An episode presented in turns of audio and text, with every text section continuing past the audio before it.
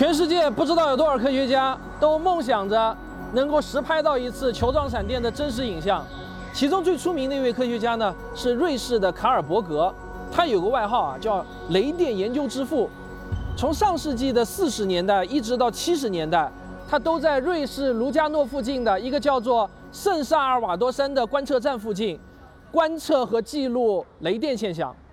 他这一生啊，共观测了几十万次闪电现象，但是呢，很遗憾的是啊，他一次都没有看到球状闪电，所以啊，他都开始怀疑这个球状闪电到底是不是真的。在他晚年的时候，他甚至公开声称啊，所有的球状闪电目击事件那都是子虚乌有的，都是虚构的，没有什么真正的球状闪电。很遗憾啊，老爷子没有等到球状闪电在袁教授的高速摄影机下。现行的这一天，我们今天呢就一起去拜访一下西北师范大学的袁教授。不好意思，我 我今天 我应该昨天下午就让他们呃娃娃们帮你们接一下。先到您办公室去把东西放下吧。袁平教授，西北师范大学物理与电子工程学院教授，博士生导师，研究方向是应用光谱分析和雷电物理。袁教授在我国开创了基于光谱观测的闪电放电过程物理特性研究。他在国内外核心期刊发表学术论文九十余篇，主持和参加了多项国家自然科学基金项目。这个工作呢，在这个 Physics Review Letter 上发表了以后呢，嗯，被这个期刊呢作为这个聚焦报道了。嗯。然后呢，国内外呢也是有很多的这个关注。嗯嗯嗯。是一四年发表的，我记得。是的，一四年发表的，一二年拍到的。哦，拍是拍一二年拍到的。是的，然后呢，在一四年的时候呢，也被这个美国物理学会呢，呃，作为这个八大物理学八大进展之一报道的。是吧？那很了不起啊。嗯。哎，那袁教授，就是说我估计你们当时拍到这个是很幸运的一个过程了，是吧？是的，那就是当时整个情况能不能给我详细的介绍一下？没问题，就是如果是你们有时间的话，我都可以带你们到这个现场去的，到现场看一下。哇，那太好了，那太好了。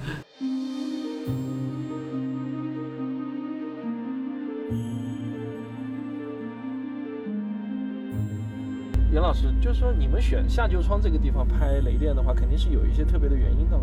对，它的局地雷暴比较多，就是局地雷暴比较多。局地雷暴。嗯，就是它山区，它就是你从大块大的这个大面积来看的话呢，它好像没有什么没有这个雷暴天气，但是它就这一块地方呢，它雷暴比较多。能多到什么程度？嗯，一二年那时候，基本上到了这个七八月份的时候。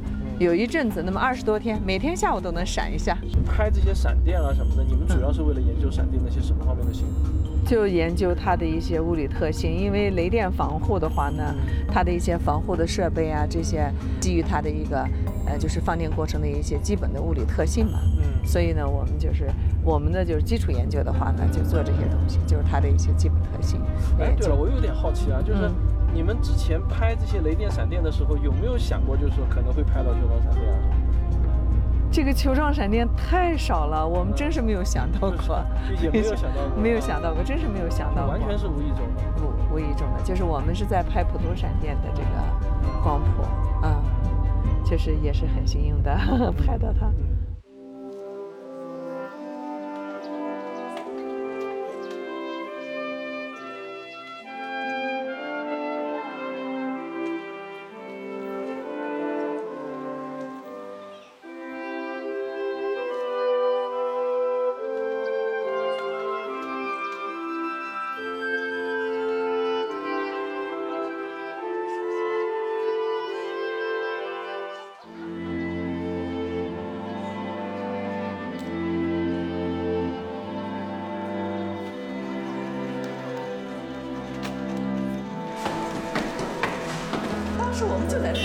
我们就是把桌子把桌子并到一起。一二年的整个夏天两个月时间，我们和研究生呢都是住在这个村子里面。两个月。是的，然后拍闪电。嗯，这个球状闪电发生的那天呢是七月二十三号晚上九点五十三分左右吧。然后，呃，就是在这个山上，这个地方的发生的。嗯。然后我们拍它的这个机器呢，就是用的是两台机器，我们这两台机器同时拍到了，嗯。这个呢是一台这个高斯摄像机，这个看起来好像很厉害。对，它是可以百万像素三千张，我们当时设置是六千多张，每秒钟三千张可以拍。嗯嗯嗯，是进口的吧？嗯，是对美国的一个设备，五十八万。五十八万，在呃一二年的时候。这是一台小的。这是一个普通的摄像机，就两台机器同时拍。同时拍到的这个是。镜头前面加了一个这个东西。对，我们是拍光拍光谱，就是要在它前面呢加一个风光装置，也就是，呃，我们把这个普通把这个摄像机呢，给它改成了一个光谱仪，我们这个叫无下分的一个光谱仪，就相当于前面是一个光栅，对吧？嗯嗯嗯，风光，然后记录下来，记录下来就能拍到它的光谱了。是的，是的。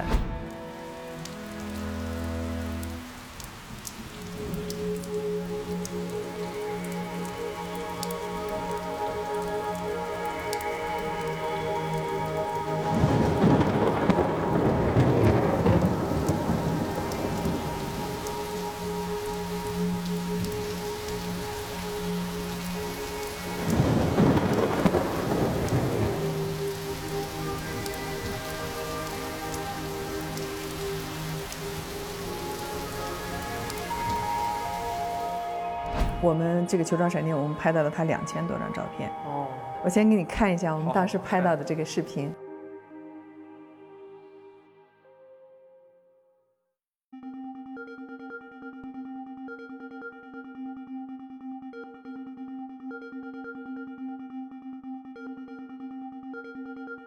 我们再放慢十倍看一下，根据拍摄距离可以推算出。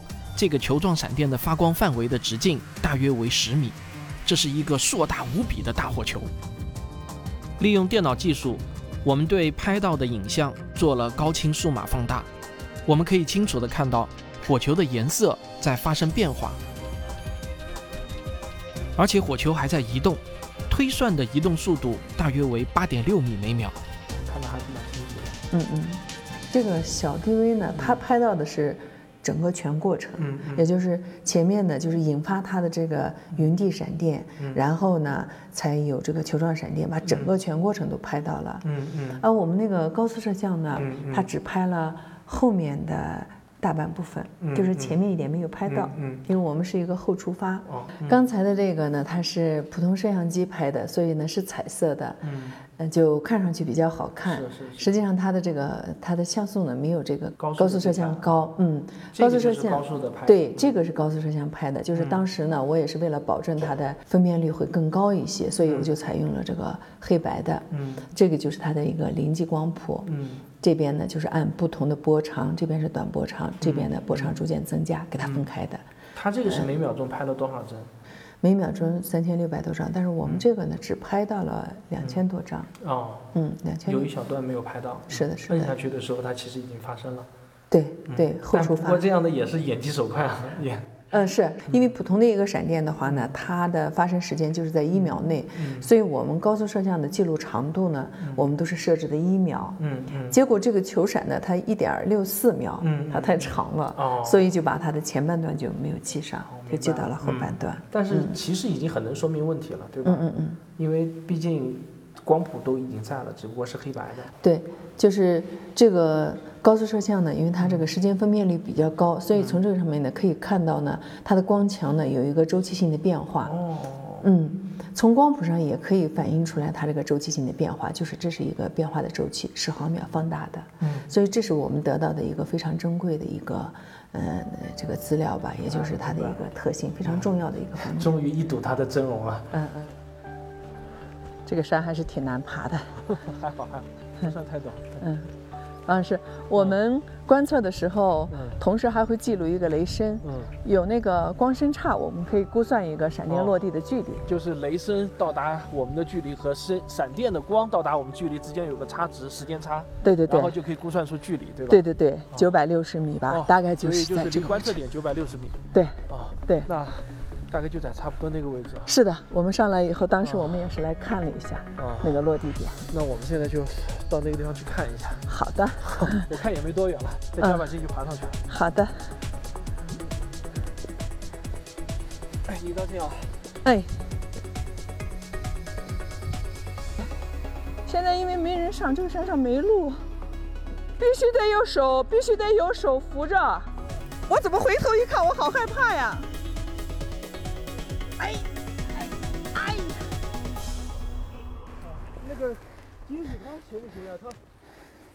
王老师，你看，那个就是下旧庄村，我们当时的那个观测点。到这儿的这个距离就是九百多米，不到一公里。我们上来呢，当时也看了一下这个闪电的落地点，嗯，大概就在这个附近。嗯，当时我们看到的就是有那个有一个坑，然后呢，呃，有那个干草被烧焦的痕迹。哦，还有干草被烧焦的痕迹。对，就这种往年的这种干草呢，被烧糊的那种。脚底下这个位置。对，就在这个附近，就在这个附近。然后呢，嗯。在这个光谱里面呢，也看到了有土壤的主要成分就是硅的这个谱线。我的理解就是，这个就相当于就证明了那次球状闪电确实是在地面上生成的，是，否则的话是不会有硅元素的谱线的。是是是。那您觉得咱们拍到了这次球状闪电的光谱啊，嗯，对于整个国际上对于球状闪电的研究有一些什么样重要的价值和意义？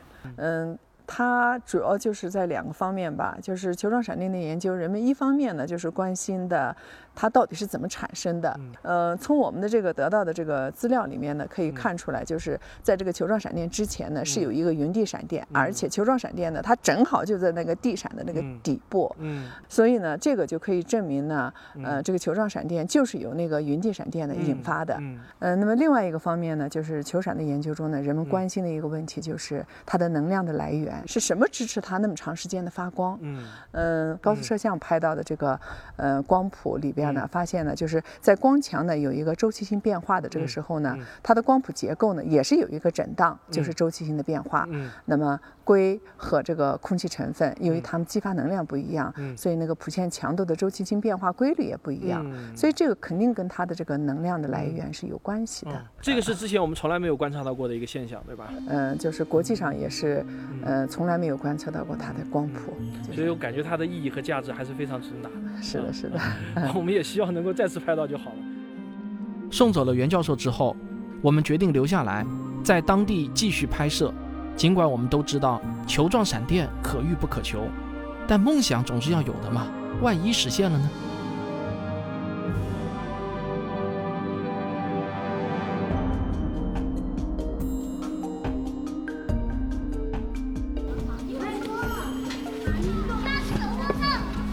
哎，汪老师，哎，怎么了？我想着，要不咱们换一个地方吧？换一个地方啊！这都等了几天了，还这样。也不是不可以啊，嗯。但是你要想一个概率问题，就这个地方呢是确定发生过球状闪电的地方，也就是说它的概率是大于零的啊。那我们如果换一个地方，其实呢就跟无头苍蝇一样，到处乱找了。与其像无头苍蝇一样的随机乱找，不如守株待兔了。这里来过一只兔子。你说对吧？好了好了，我们再等几天，再等几天，再等几天，耐心点吧。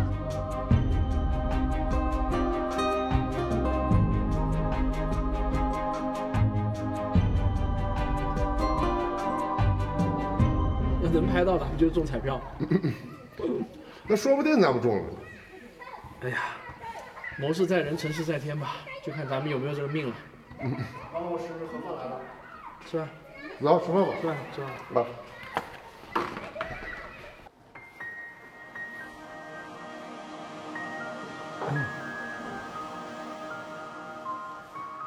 正是中国科学家袁平教授的这次记录啊，使得球状闪电的真实性得到了科学界的公认。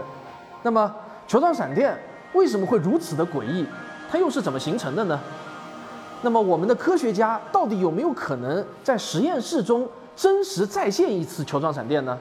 这些问题啊，咱们留到下集再说。先吃饭。哎呀，终于可以吃饭了啊！看你们都狼吞虎咽的啊！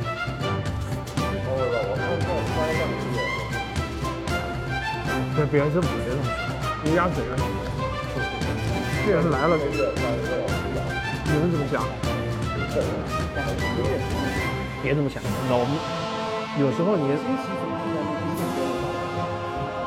全球，全球，全球只有全球教授看到了一个，我们是全球展开的。哎呀，我还没跟你们说，有个瑞士科学家拍了一辈子拍不到，你要是说出来，那更要让你们伤心了。但是你怎么解释？有些人买一次彩票他就中了，嗯嗯，你怎么解释？嗯，对吧？吃完吃完了再数吧，嗯，怎么办？吃完了再数吧，看吃完继续数，嗯。嗯。